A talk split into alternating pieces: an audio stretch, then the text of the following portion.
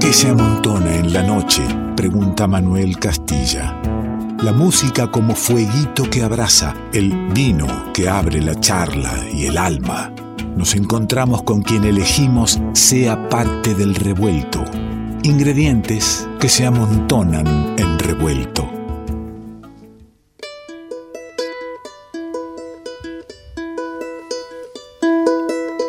Lindo el sonido del charango que nos acompaña en este momento del revuelto en que la música en vivo se hace presente, la música, la charla, un vinito de por medio, las canciones, un charango que viene de Nueva York. No está mal, ¿no? Escucharlo y se lo escucha tan cercano, tan de acá, porque hay lazos, hay raíces, hay cariños que conforman el arte, la música que lleva por el mundo y que hace tiempo reside en Nueva York. Estoy hablando de nuestra invitada de hoy, estoy hablando de Sofía Rey. Comenzó en la mañana de hoy sin saber. Percibió que el aire le era hostil. Su corazón, algo decía que iba a explotar por dentro. Algo rondaba su corazón, algo decía que iba a explotar por dentro.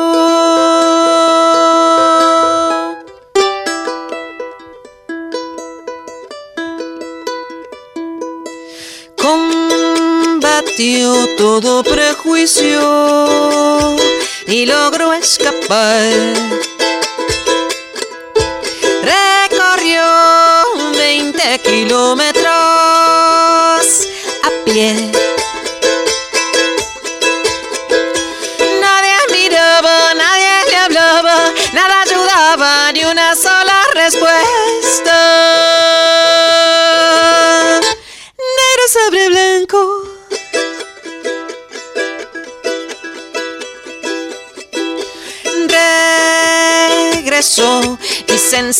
Sola en su habitación.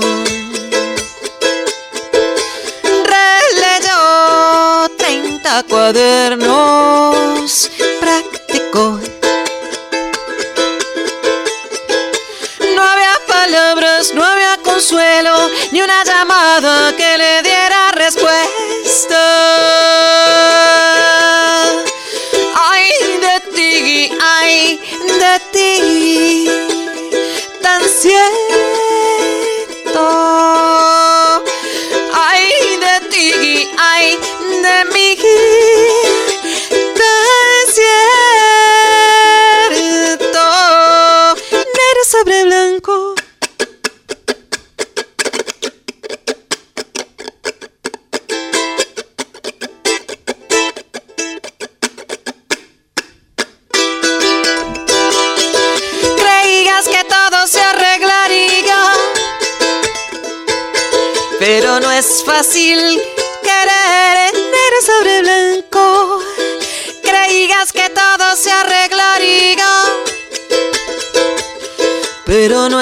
fácil poner negro sobre blanco. Creías que todo se arreglaría, pero no es fácil poner.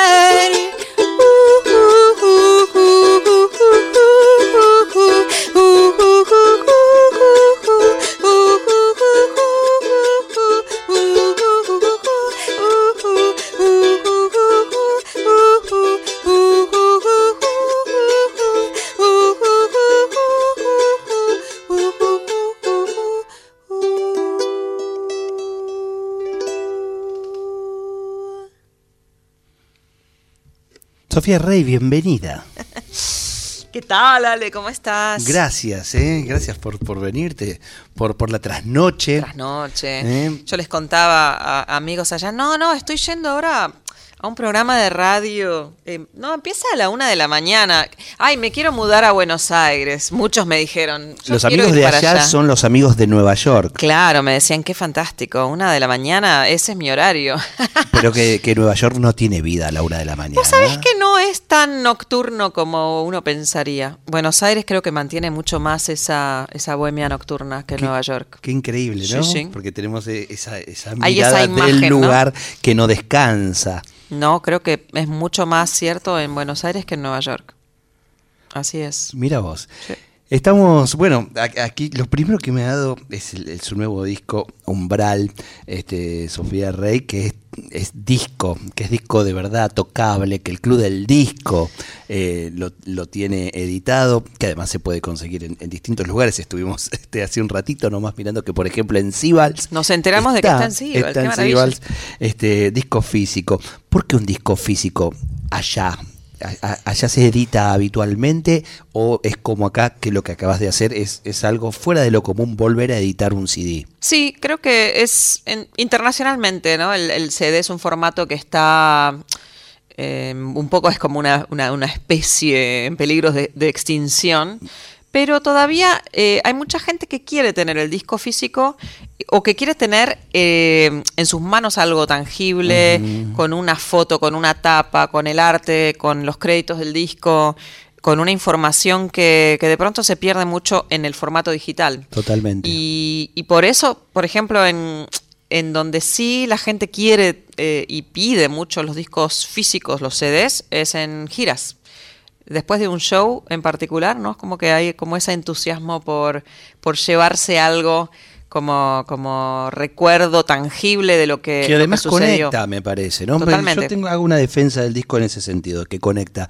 A- aún escuchando en las plataformas, uno, uno tiene este, este objeto y tiene toda esa información que decís. Exacto. Pero además, la plataforma engaña, como lo hablábamos hace un rato nomás con nuestro viajero clandestino, engaña con su eh, algoritmo y todo esto. Entonces uno tiene el, el disco para del disco ir a buscar en la plataforma. Totalmente. Que, mira, lo nombro al viajero clandestino y hoy hicimos un viaje a Nueva York, justamente, ¡Apá! escuchando músicas, este, distintas eh, folclores del mundo que tenían que ver con Eslo- Eslovenia, con, con Puerto Rico. Fuimos a Nueva York y ahora este, vos venís Y desde, ahora yo vengo desde de. Nueva York trayendo, trayendo la música arreglada, en primeros arreglos a charango y voz, ¿no? Sí, porque mm, las canciones de este disco en realidad surgieron de, de mm, una experimentación que yo ya venía haciendo hace varios años con elementos electrónicos para tocar en vivo, para poder como eh, ampliar esa posibilidad de, de voces, de múltiples capas de voces, eh, de poder grabarme en vivo y hacer más, más de mí misma, muchas Sofías por ahí dando vueltas.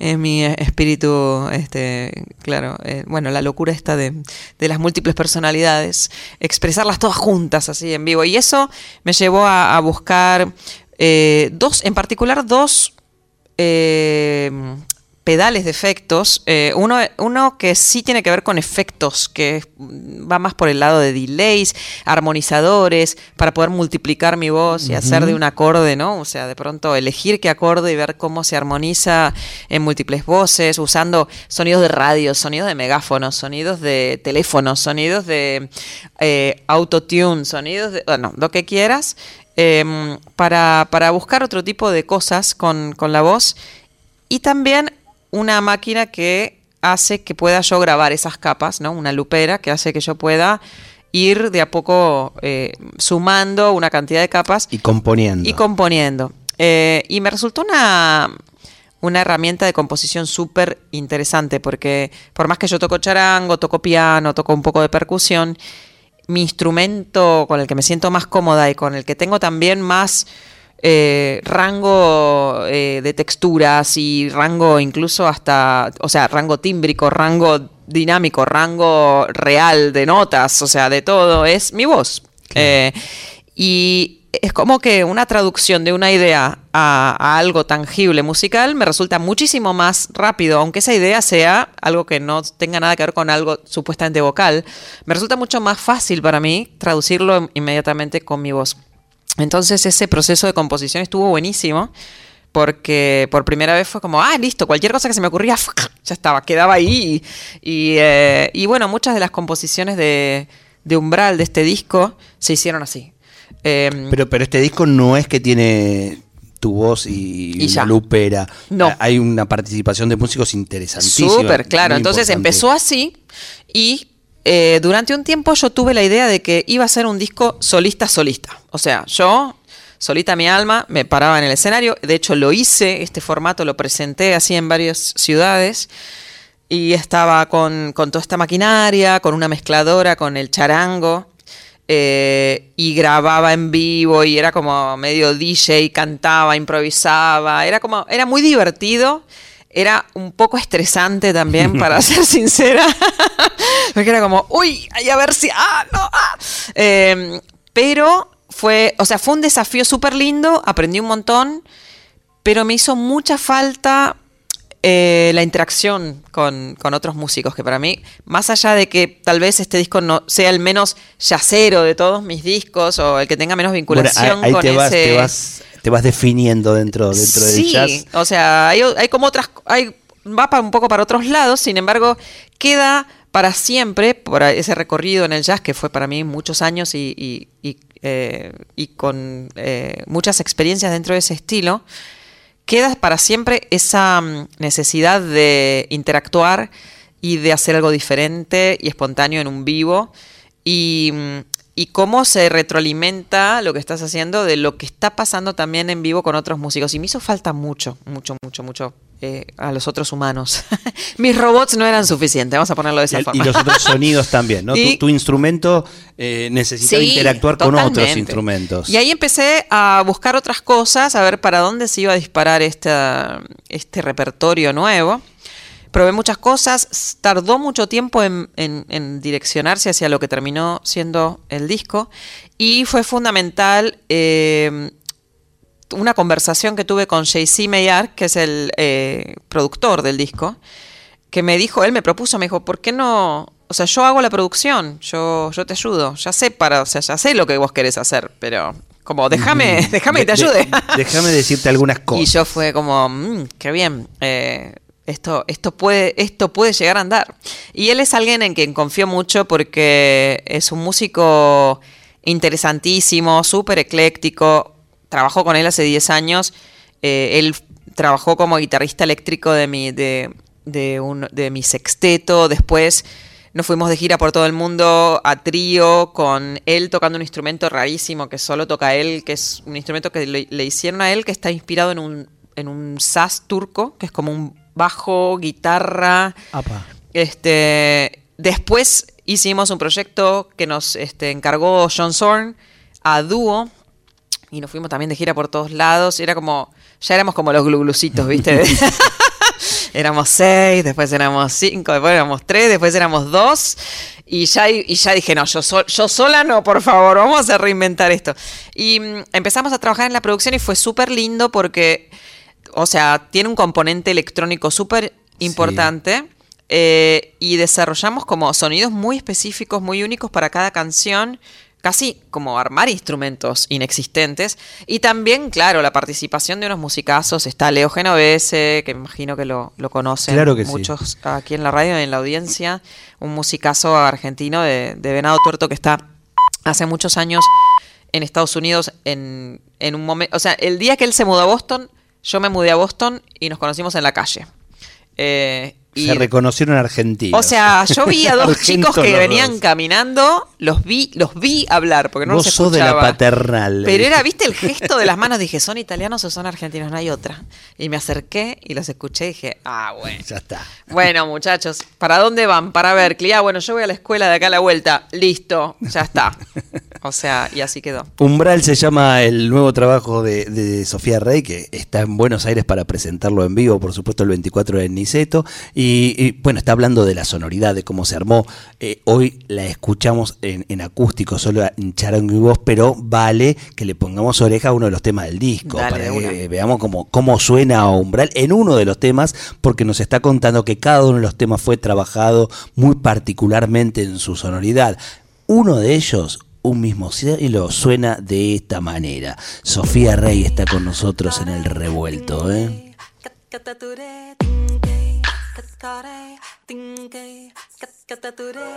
Un mismo cielo nos ve a los dos, un mismo cielo.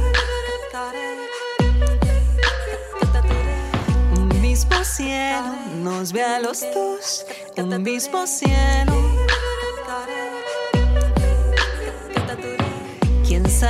Cuándo te vuelva a ver? ¿Quién sabe cuándo?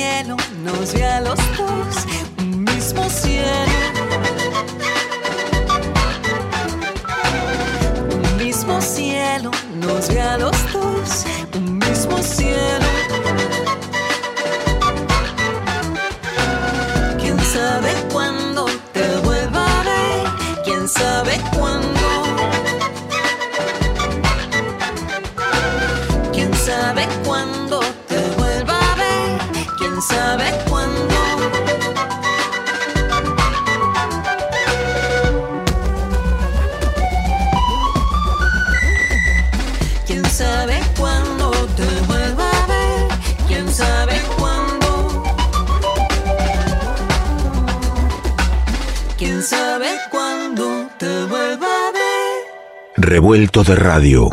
El todo es más que la suma de sus partes.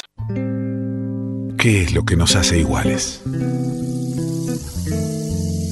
¿Qué tenemos en común con los demás? Que somos todos diferentes. Revuelto de radio. El todo es más que la suma de sus partes. Nos vamos años atrás, estamos con Sofía Rey, vamos escuchando alguna de sus músicas y nos vamos a un disco del año 2005, nada menos, en este inicio de vientos que nos traen músicas muy de acá, músicas de un admirado y querido artista, el queridísimo Raúl Carnota, nada menos en la mirada de Sofía Rey en la mirada 2005. Escúchate.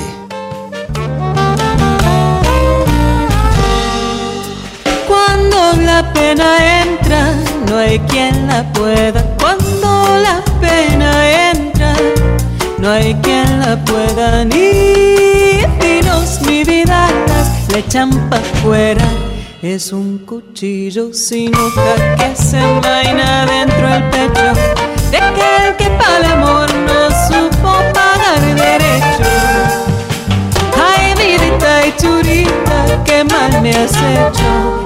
tantas cosas que he perdido cuesta arriba en los caminos.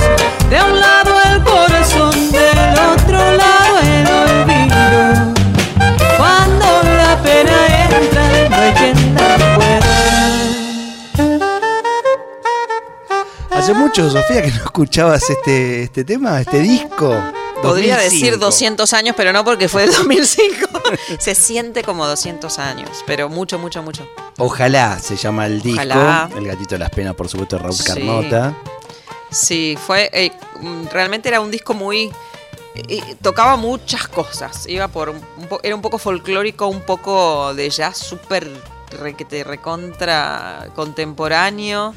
Eh, grabamos Danza da Solidão, este, una samba brasilera. Iba, iba muy por muchos lados. Yo te, te- te propongo llevarte a, a ese 2005. Eh, eh, este disco que es recién llegada a Nueva York. En realidad este disco lo grabamos en Boston. Yo de acá fui primero a Boston a hacer una maestría, al New England Conservatory. Y ahí me Pero quedé... por esos años, ahí. En el 2001 en realidad. Ahí 2001. me quedé, o sea, hice la maestría y estaba, estuve dos años más en, Boston trabajando, eh, tocando, dando clases y armando la música de lo que iba a ser mi primer disco. Eh, que bueno, esas canciones terminaron siendo parte de, de Ojalá. Lo grabamos en Boston y muy poco después me mudé a Nueva York. Y de a uno en fondo empezaron a mudarse también los músicos de mi banda, que éramos ocho. Mirá qué, qué práctica que era en esa época. Somos tan solo ocho. Y nos íbamos de gira, eso era lo peor. Yo no sé cómo hacíamos, pero éramos ocho. Era un octeto. Con tres vientos. Leo Genovese, de nuevo, hoy estamos hablando mucho de Leo, Mirá. en el piano. eh, y con batería, con trabajo, Jorge Rueder, que también grabó en Umbral y que es el bajista de prácticamente todos mis proyectos. Eh, y Ah, es el contrabajista Es que, el contrabajista que te dije este que he escuchado en el Sí, disco Umbral, ¿eh? Que- recomiendo ahí un solo de, de contrabajo. No recuerdo en qué tema. ¿En qué en tema? la quinta pata. En la quinta pata, ahí hay un solo de contrabajo Sí. que, que se disfruta mucho. Sí, Jorge es impresionante, es un contrabajista peruano que me lo encontré en un pasillo un día en la universidad, me toca el hombro y me dice, hola, soy de Perú, me dijeron que tenía que hablar con vos. Y dije, ah, bueno, ok. y éramos, claro, éramos tres latinoamericanos en toda la escuela, eh, había un colombiano pianista, buenísimo, y él me dice, bueno, juntémonos a tocar. Y la segunda sesión que hicimos tuve que despedir a mi bajista, imagínate, fue como un momento re trágico, pero era como, no puede ser, o sea, vos y yo tenemos que trabajar juntos. Y nunca más, o sea, hace 20 años que trabajamos juntos. 20 Sí, años. es un matrimonio 20 musical años, total. se- se- bueno, y 20 años que estás allá. Que Sí. te llevó la música, te llevó la búsqueda, te llevó el jazz en ese momento, ¿no? En ese momento el Aunque jazz. llegaste con el jazz y terminás haciendo esta versión del Gatito de las Penas. Totalmente. Digamos, con la mirada jazzística en, eh, en- en la música nuestra. Sí. Y eso te llevó. ¿Y qué no te trajo de vuelta? ¿Por qué seguís allá? Es buena pregunta. Y en realidad uno siempre se la vuelve a hacer porque em, también en, hubo muchos años en donde no me lo planteaba tanto, ahora un poco más.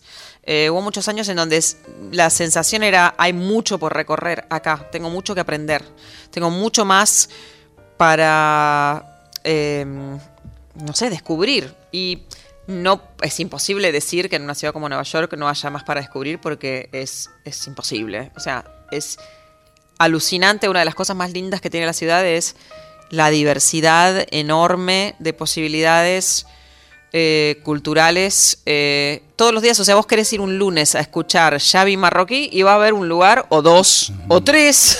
Pero, pero a la una de la mañana, el Al- domingo están todos no sé si a la una de la mañana. Igual te digo, sí, esto de que, viste, ah, la ciudad que nunca... no- Eso es Buenos Aires o Madrid, pero Nueva York, chicos, yo les voy a ser sincera, es mucho más difícil.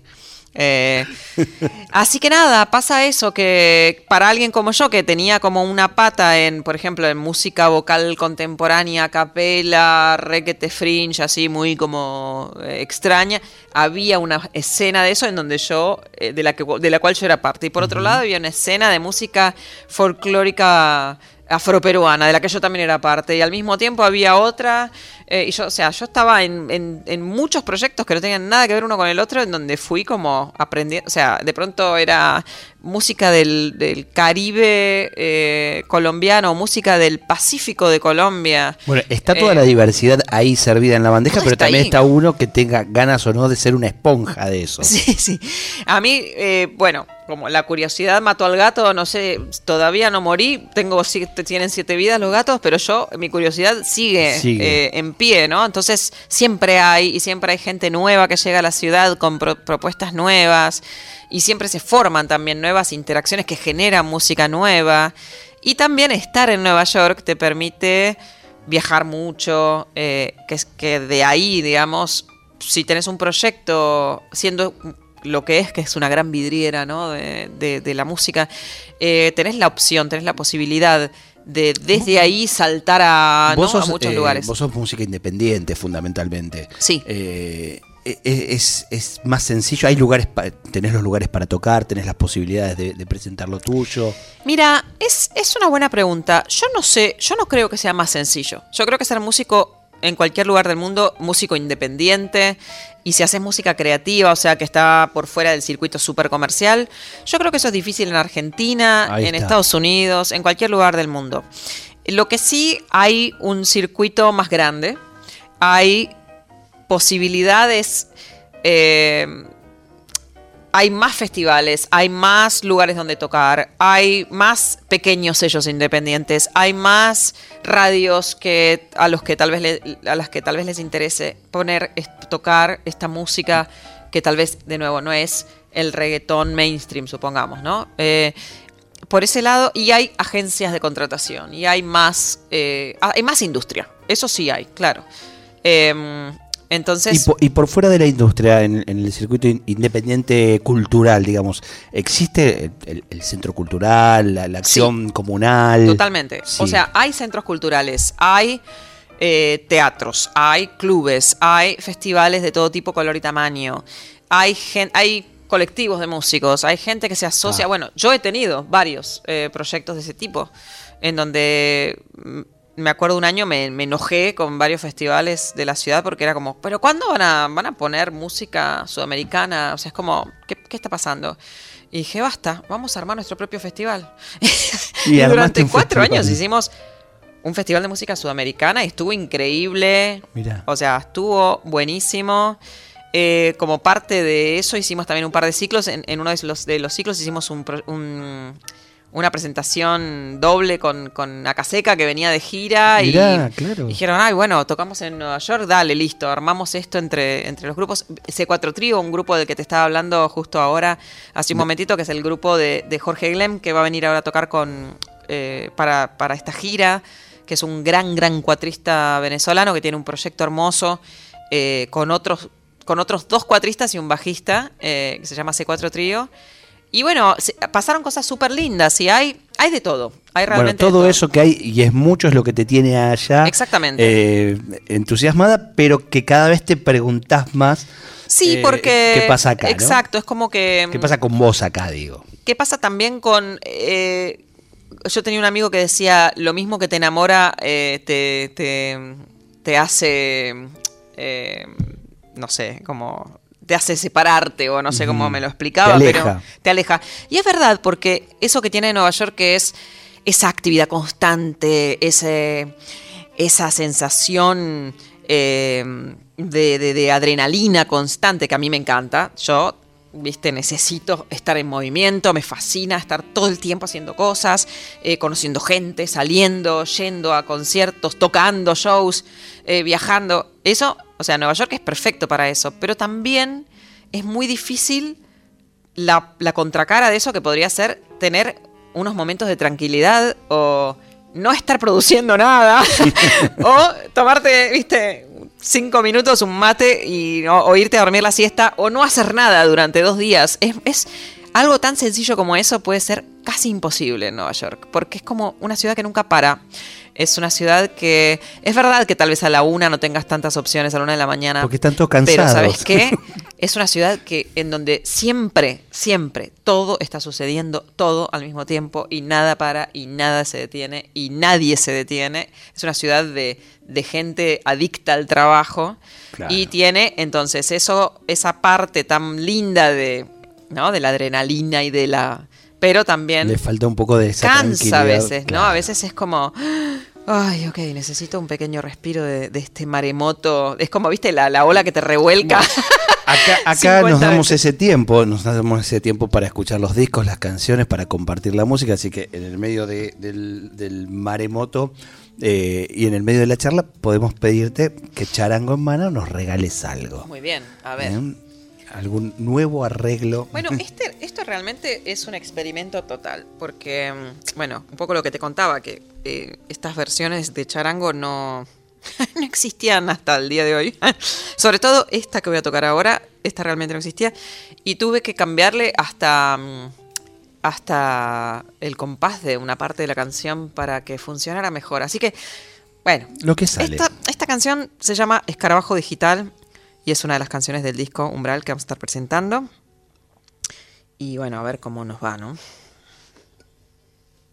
A mí y a mi charango somos, somos dos igual.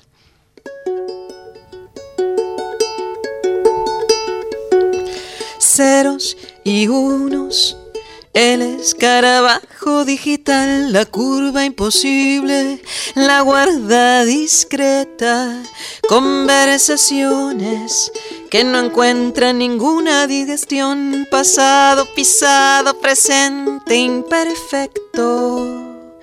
Pelusa de tela naranja y negra de ceros y unos. Humo en la piedra y más leña al fuego. Barajar y dar el dedo en la tecla. El dedo en la tecla con el fin de dar el dedo en la tecla. Librarse del miedo, barajar y dar el dedo en la tecla. El dedo en la tecla con el fin de dar el dedo en la tecla. Salir del enredo.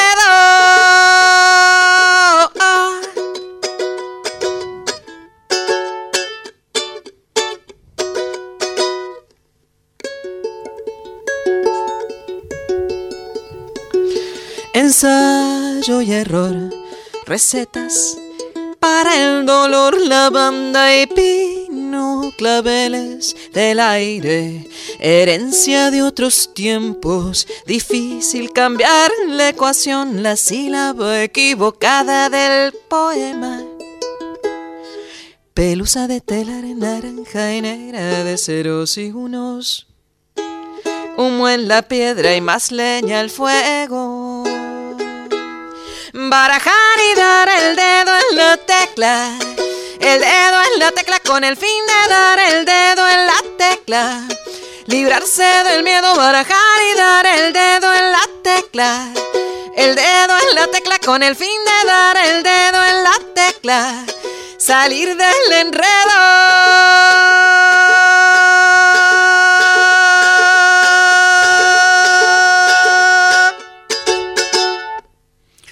Sofía Rey presentándonos temas de Umbral en versión ultraacústica de charango Mucho acústico. voz. El disco completo, acabo de ver, está en nuestra en nuestra discoteca, en revueltoradio.com.ar, ahí dice Umbral, Sofía Rey, y donde está toda la ficha técnica completa de los muchísimos músicos que participan. Sí. Eh, y aquí me dice, por supuesto, que la, la prensa en Argentina de este disco es Marina Belinco, a quien le agradecemos mucho Marina Belinco, tu genia, presencia. ídola de las multitudes, te queremos. la queremos y mucho. Eh, me, me pregunto, Sí, ¿te pregúntate. llevó eh, la búsqueda eh, musical orientada o- o, en el jazz fundamentalmente hacia, hacia Estados Unidos? ¿Cómo es que el charango es tu instrumento? Mira, en realidad eh, no lo era cuando me fui para allá. Yo tocaba piano, cantaba y empecé a tocar percusión porque para mí eh, la percusión y el ritmo eh, pasó a ser como algo... Siempre había sido muy interesante, de hecho yo había sido baterista hace muchos años Apa. de punk rock, nada que ver, viste, la tipa anduvo por muchas aguas, como ven. Pero bueno, eh, abandonando el mundo de la batería, igual siempre me generó mucha curiosidad todo lo que tenía que ver con ritmos y cuando empecé a aprender y a tocar y a ser parte de distintos grupos, eh, primero en Boston y después en, Nueva York, por ejemplo, de, música afroperuana, de música eh, tradicional del Pacífico de Colombia, o de música del Atlántico de Colombia, o de música eh, cubana, de música eh, venezolana, me pareció súper interesante aprender esas estructuras rítmicas y claro, qué más, o sea, formador que poder tocar esos ritmos en los instrumentos de percusión eh, tradicionales. Y como tuve la oportunidad de viajar mucho a Sudamérica, eh, siempre me volví a casa con una tambora, me volví a mi casa con 50 maracas llaneras, me volví a mi casa eh, hasta que no entraban las cosas en casa o se la comían las polillas a los cueros, que eso hay algún temita de polillas en la ciudad de Nueva York, que eso hay que, sí, hay que evaluarlo. Entonces, bueno, eh, había cajitas, quijadas de burro, eh, cajones peruanos. Y yo empecé a tocar más percusión y aprender con amigos también músicos de allá. Eh, hacíamos intercambios, venían a casa, yo les, les enseñaba un par de cosas de, bueno, cómo cantar y usar la voz mejor y va, venga. Entonces, triángulo para tocar bayaun, venga. Ok, ahora tambora. Bueno, y así fui aprendiendo un poco más de percusión. Y en un momento, en un viaje a Argentina, pensé que era muy importante tener algún instrumento de cuerda eh, para poder tocar en mi banda. Y yo había tocado guitarra, toco un poco de guitarra. Pero dije, no, algo más chiquito. Ay, qué lindo sería. El charango siempre me pareció ah, un sonido. chiquito. Fue, fue la, la, practicidad, te voy a ser sincera, fue número uno. Y el sonido del charango me parece muy interesante. Como que inmediatamente te, te traslada a, los Andes, a una montaña en los Andes, ¿no? Y, dije, bueno, un charango, va a ser un charango. No tenía idea ni de cómo se afinaba, ni de que, ni, te digo, creo que ni cuántas cuerdas tenía. Y dije, no, vamos a ver, charango, charango, charango. Me encuentro con un charango acá, eh, consigo un charango, duró muy poco, se hizo pedazos en un viaje a Colombia en donde se destrozó totalmente la madera, no era muy bueno el charango lamentablemente. Y bueno, tuve que conseguir otro charango. Este charango que tengo acá eh, fue de Jaime Torres. Es un charango boliviano. ¿En serio? Mirá. De una sola pieza de madera, divino. Y, y bueno, y aprendí sola porque fue como, ah, bueno, a ver, la afinación. Claro, una vez que vos ya sabes música y tenés un conocimiento de teoría musical importante, ¿no? Estudio música, tengo cuatro años. Ya una vez que aprendés, ok, esta es la afinación del instrumento, empezás a ver cómo tocas los acordes que conoces. Después empezás a tocar acordes que no conoces que te permite el instrumento porque hay otras sonoridades disponibles porque la, forma en que vas a poner los dedos no tiene nada que ver con la guitarra porque, claro, las cuerdas están afinadas totalmente diferentes.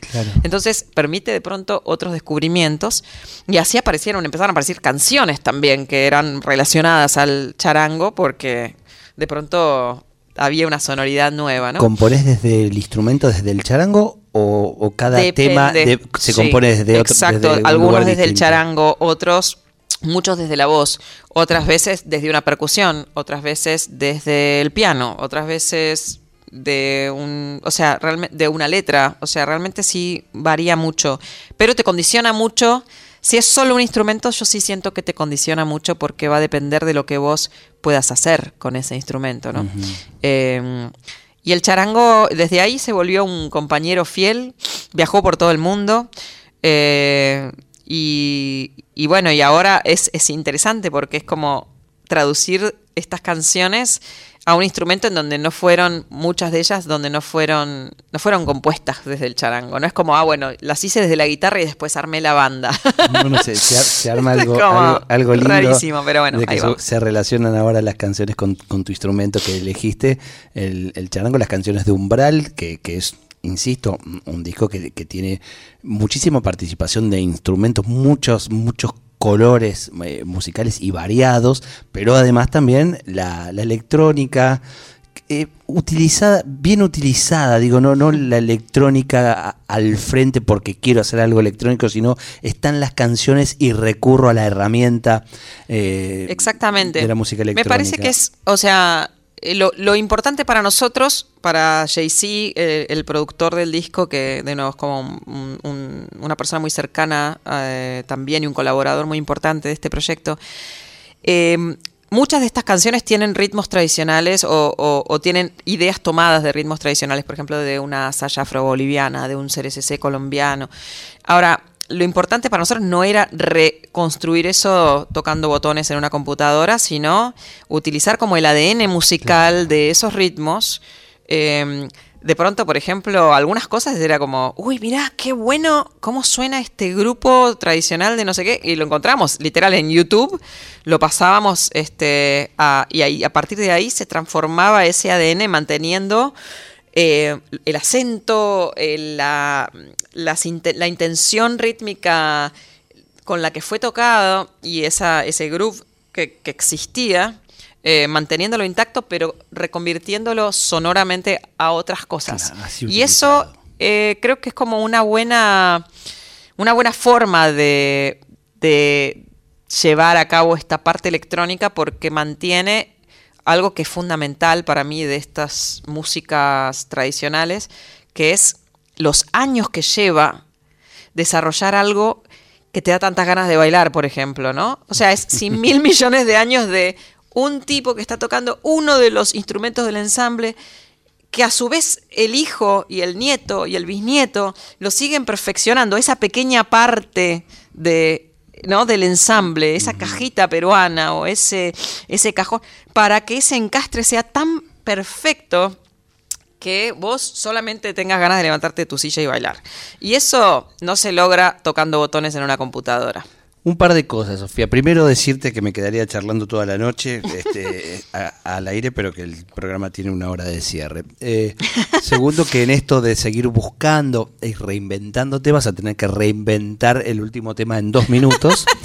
y para poder cerrar bien el programa musicalmente. Y tercero, que el 24, el 24 de septiembre nos vamos a encontrar en Niceto, Niceto Club, donde se presentará Umbral con la banda que está ya viajando de, Nueva York hacia, hacia Buenos Aires para compartir ¿eh? la Tienen Que venir, Hay que estar ahí. Por favor. En la agenda revuelta están todos los detalles de la presentación. Sofía Rey estuvo aquí en el revuelto y se disfruta.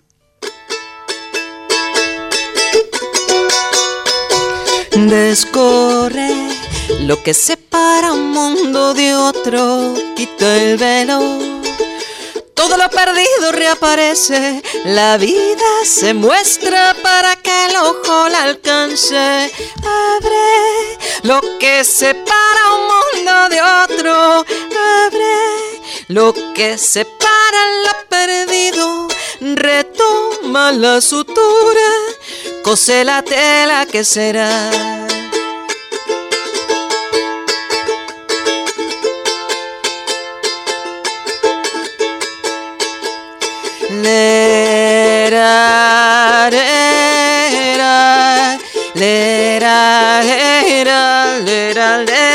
lera, lera, lera, lera, lera, lera, yeah,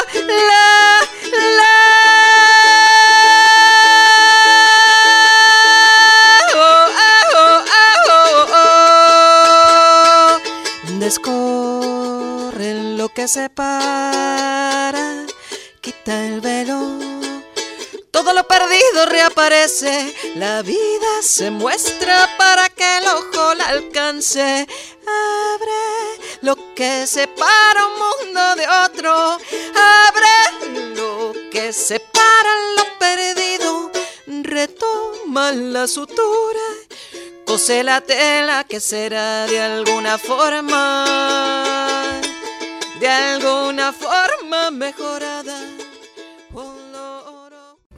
Esperamos que hayas disfrutado uno por uno los sabores y colores que se fueron disolviendo en tus oídos a lo largo de esta noche.